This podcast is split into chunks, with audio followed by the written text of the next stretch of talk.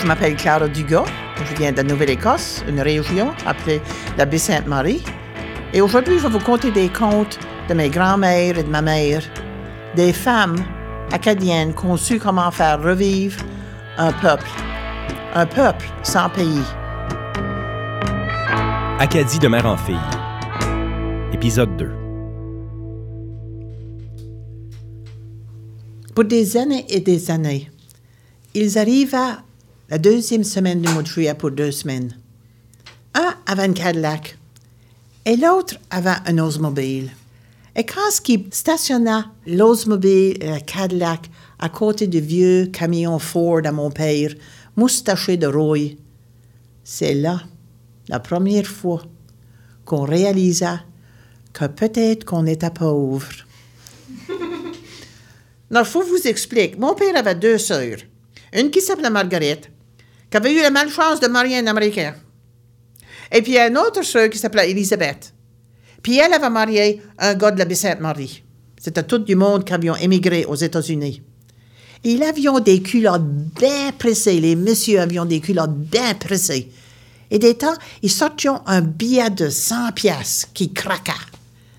Et après deux semaines, ils n'avions ni changé les culottes, ni le billet de 100 pièces. Ils avaient des parfums exotiques. On avait une chaise de velours. Et après qu'ils étaient partis, pour des semaines après, je pouvais me fourrer le nez dans le coin du bras et du dos de la chaise et encore sentir le parfum. C'était, ce monde-là, ils ne pouvaient pas suer. Ils ne savaient pas que c'était suer. Ils ne savaient pas la senteur du fumier comme mon père ou senteur du foin. Non. Et les préparations pour la visite. C'était des semaines et des semaines de travail pour ma mère et ma grand-mère. Première chose de toute, ils allaient dans le grenier. Et sortions la nappe de lin blanche pour la table. Et là, ils sortions tout un kit de, de plats. Tous les assiettes avaient les mêmes fleurs. C'était pas comme ça qu'on avait dans l'armoire, des assiettes cassées, craquées. Et tous les couteaux et les fourchettes, ils matchaient toutes. Parce que c'était réservé juste pour la visite des Américains. Mais il y avait une chose. Oh!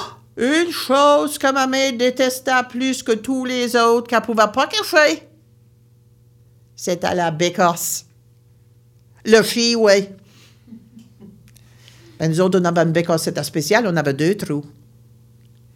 Et le printemps, à la fin du mois de juin, avant la visite, elle allait dans le petit à balia, à lava. Puis tous les vieux portraits qui avaient tout moisis et trempés dans l'hiver, elle les ôtait dessus les murs. Elle mettait d'autres portraits, des portraits des calendriers, parce que vous savez, à l'époque, on avait des calendriers dans toutes les chambres du logis. Et puis des calendriers, c'était des bons calendriers. Mon père les choisissait des magasins, des, des. Un, calendrier, peut-être, c'était les, les, montagnes rocheuses. Un autre calendrier, c'était l'oratoire Saint-Joseph. Oh, ça, c'était la favorite à ma mère. Un autre, c'était les montagnes des Alpes. Un été, on avait été chanceux assez d'avoir un calendrier qui mettait tous les commandements de Dieu. ça, ben, ça soulageait être là, assis, misérable, misérable sur le trou, essayer de faire sa besogne. On pouvait prier que le bon Dieu t'aide. Et c'est souvent que ça, ça travaillait. Une autre chose que ma mère faisait spéciale pour, le, pour la bécasse, c'est qu'elle allait au magasin puis elle achetait un rouleau de papier de toilette. Non. Ça, mes enfants, c'est juste pour les fesses à notre oncle George. Faut vous dire à propos de notre George. C'est un Américain. Il parle anglais. Oh, ils disent, my parents, they are from Quebec. Ben, ça, ça compte à rien, parce que lui avait né à l'Amérique. Même si ses parents avaient émigré du Québec, son deuxième nom, c'était Payette. Mais c'est tout ce qui était français dans lui. Le reste de lui, c'était tout anglais, américain. Propre, propre, les ongles propres, tout bien rosé.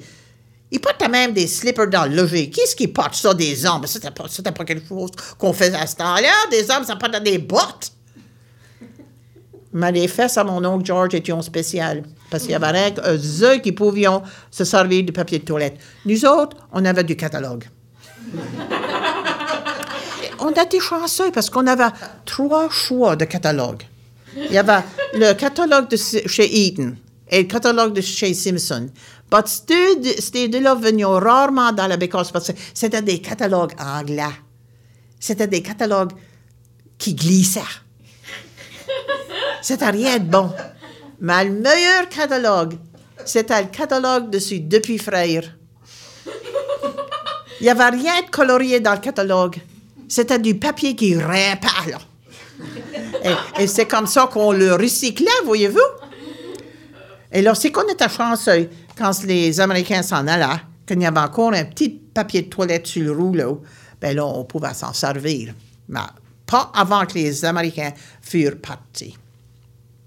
Et puis ma mère a travaillé fort, a travaillé fort pour, pour être sûre que notre vie est un petit miette différente quand les Américains étaient là.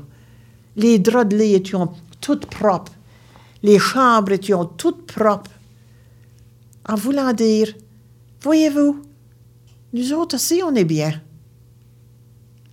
La meilleure chose que ma mère et ma grand-mère faisaient, c'était des repas. Les repas pendant deux semaines, pour dîner et pour souper, euh, je vous exagère point, c'était des banquets. Il y avait des rôtis de bœuf, des rôtis de porc, il y avait des rôtis de poulet, bien sûr, il y avait des rôtis de coq, il y avait des, des, fricots à la poutine râpée, il y avait de la râpure, c'était, et puis des embarras de désert, des embarras de choix, il y en avait en masse. On profitait de ces deux semaines-là parce que on savait qu'après deux semaines, ben, il faudrait retourner à des patates réchauffées dans mon sec. Mais on s'amusait bien, on était très reconnaissants des beaux pas que ma mère faisait. Et le meilleur pas, le meilleur pas, c'était toujours le premier samedi que les Américains arrivaient.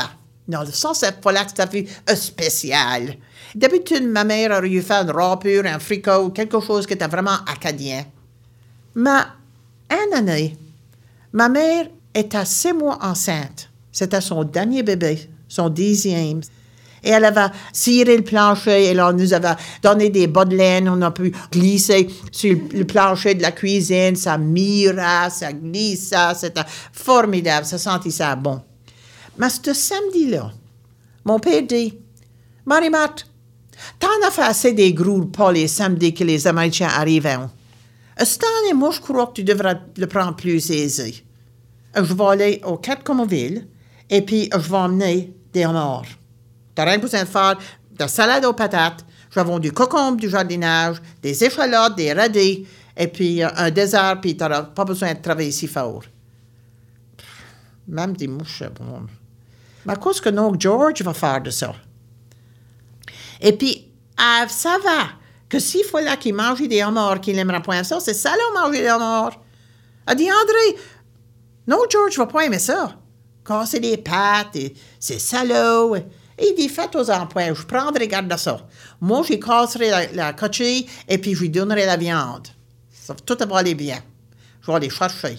Dis-moi combien en acheter. Ça fait qu'elle dit, OK, on va être 12 pour souper, t'en achèteras 12. Après dîner, mon père et mon frère, qui est un petit plus jeune que moi, et euh, moi, j'ai aidé ma et grand-mère à, organiser les choses. Et on est dans la petite pentrée, là, quand qu'il arrive. Mon père entre pas à la maison, il va à la grange, lui. Puis il laisse mon frère rentrer avec la grosse boîte de gros papier cardboard avec les homards dedans. Ma mère a déjà mis un pot d'eau à, bouillir sur le poêle et puis euh, mon frère n'avait pas vraiment compris parce que ma mère dit jette-les. Vous en dire, bien sûr, dans le pot. Non, mon frère fait point ça. Il jette tous les homards sur le plancher ben glissé, ben ciré. Oh, t'attends des débatteries de pâtes, tourbillonnant, il tourbillonne, et il voyage ici, il voyage là, il glisse ici, il glisse là. C'est un bruit abominable. Ah ben, puis je vais vous dire une autre chose. Les homards à l'époque, c'était des costauds. C'était pas des petits homards comme au jour d'aujourd'hui. Il n'y avait pas un homard qui était dessous deux livres des grosses pattes. Ils étaient tellement costauds que, ben, imaginez-vous, avoir un petit veston de cuir à mettre sur chaque homard, des petites lunettes à soleil, une petite cigarette dans les bouches, puis t'aurais eu comparable à le groupe de, de motocyclettes.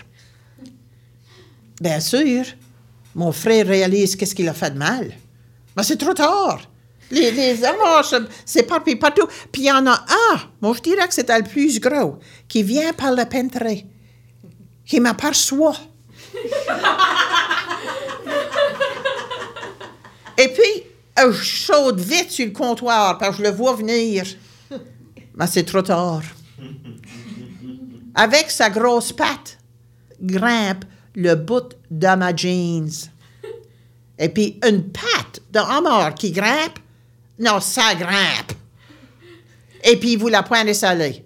Même hurle, moi hurle, mon frère et l'enfant d'essayer de ramasser les homards, qu'il gratte toutes. Quand je regarde par mon frère, je, voudrais qu'il vienne m'aider, ses bras sont tous ensanglantés parce que les homards qu'il essaie de ramasser et mettre dans le pot, l'avons toutes graffinés. Et finalement, ma mère va chercher une paire de ciseaux. Et elle coupe ma jeans à l'entour de la patte du homard. Et même avec ça, le homard laisse pas aller mon morceau de jeans. Elle est obligée de le mettre dans le pot avec le morceau de jeans. Ah, ben là, après tous les sont dans le pot, ma mère nettoie la place, le plancher, et mon frère se nettoie les bras. Et moi, j'ai une gâche dans mes jeans. Tout d'un coup, kaboum! Le couvert de pot se lève dans l'air, il y a de l'eau qui vole partout, et le costaud, quand mon, mon morceau de jeans dans, dans le griffe tombe sur le fait du poil. Mais moi, je sais quoi faire pour calmer un homard. Je ne sais pas si vous autres, vous le savez. Mais j'ai pris la cuillère de bois, puis je l'ai gratté entre les deux yeux. Ça le calme, ça le calme. Il laisse aller mon morceau de jeans, on le grimpe par le dos, on le met dans le pot, et tout d'un coup, il n'y a pas de bruit autre que le, le bouillement de l'eau. Là, finalement, quand ils sont tous cuits, ma mère les sort, et elle a une grande assiette longue, et elle met chaque homard, un à côté de l'autre, tout rouge maintenant. Un, deux, trois, onze. Onze? Mon père rentre dans la maison et dit André, je te dis d'acheter 12 homards, pas 11. Ben, du coup, je te dire, bien sûr, je vais, je vais payer pour 12. C'est cher, ça, c'est 50 cents la livre à cette heure.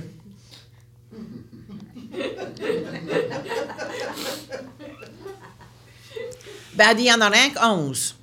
Ben, elle dit, je vais retourner demain matin, c'est trop tard à cette heure. Ça fait que finalement, les Américains arrivent. Oh, tout le monde va dehors, il y a des câlins, des bisous, tout le monde est fier de voir tout le monde, et enfin, tout le monde se met à table. Et on place non George à côté de mon père. Mon père dit, George, I fix for you.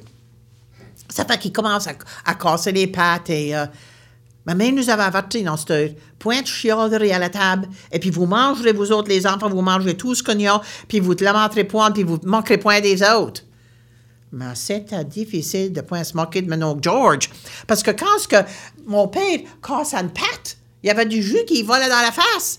Puis il faisait des grimaces, et puis il prenait sa serviette, puis de temps en temps, le jus volait dans la face. Puis ma tante Marguerite, à côté de son mari, il prenait sa serviette, puis il, cherchait la- les joues, jusqu'au moment que c'était un bébé. Mon oncle George mangeait que la queue du homard. Il ne voulait plus manger rien d'autre. Ça plut ma tante Marguerite parce qu'elle, elle eut les deux pattes et le corps du homard. Et finalement, quand on a tout eu fini, ma mère a été chercher des serviettes trempes pour tout le monde et mon oncle George a demandé pour deux. Et enfin, on a eu un bon dessert. De bonne crème battue fraîche des vaches et euh, un gâteau blanc avec des fraises que moi j'avais ramassé, des petites fraises sauvages. C'était extraordinaire. Et tout le monde était content. Le dessert a adouci mon oncle George.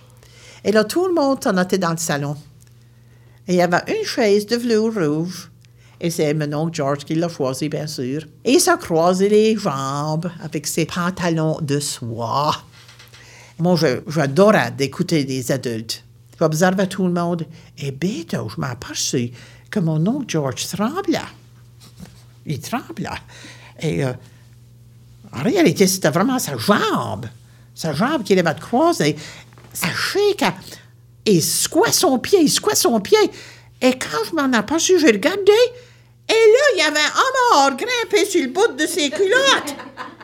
Ah ben là, et là, il secoue sa jambe et tout le monde arrête de regarder. Ma George, what is that? What is that? Et là, le homard ne veut pas laisser aller. Il grimpe pas justement le bout, mais commence à monter la jambe à mon oncle George. Ça fait, ça, ça ouvre les pantalons et on voit la jambe. Une jambe d'homme, blanche comme de la neige, pas même un poil dessus.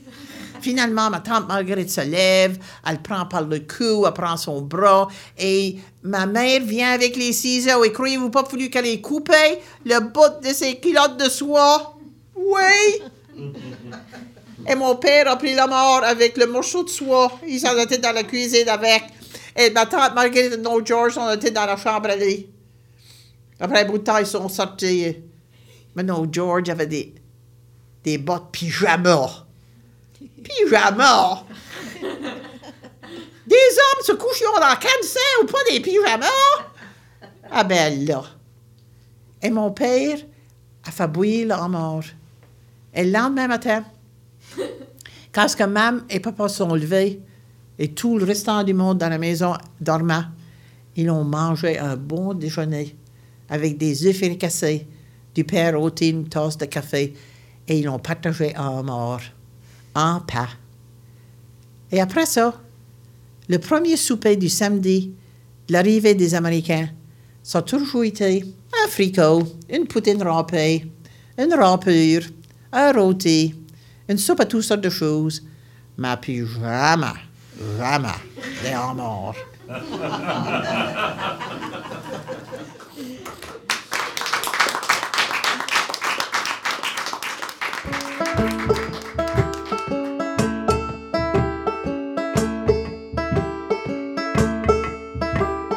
Acadie de mère en fille, un balado de la conteuse Clara Dugas. Les épisodes ont été enregistrés devant public au Théâtre Espace Go à Montréal en mai 2022. Direction artistique et script édition, Stéphanie Beneteau. Réalisation, Héloïse Demers-Pinard. Production exécutive, Stéphanie Lorrain et Claire Thévenin. Conception sonore et mixage, François Larivière. Acadie de mère en fille est un projet de Transistor Média et du Festival interculturel du Conte de Montréal, réalisé avec le soutien du gouvernement du Québec et celui de la Nouvelle-Écosse, grâce à leur accord de coopération et d'échange en matière de francophonie. Nous remercions également le Conseil des arts du Canada de son soutien.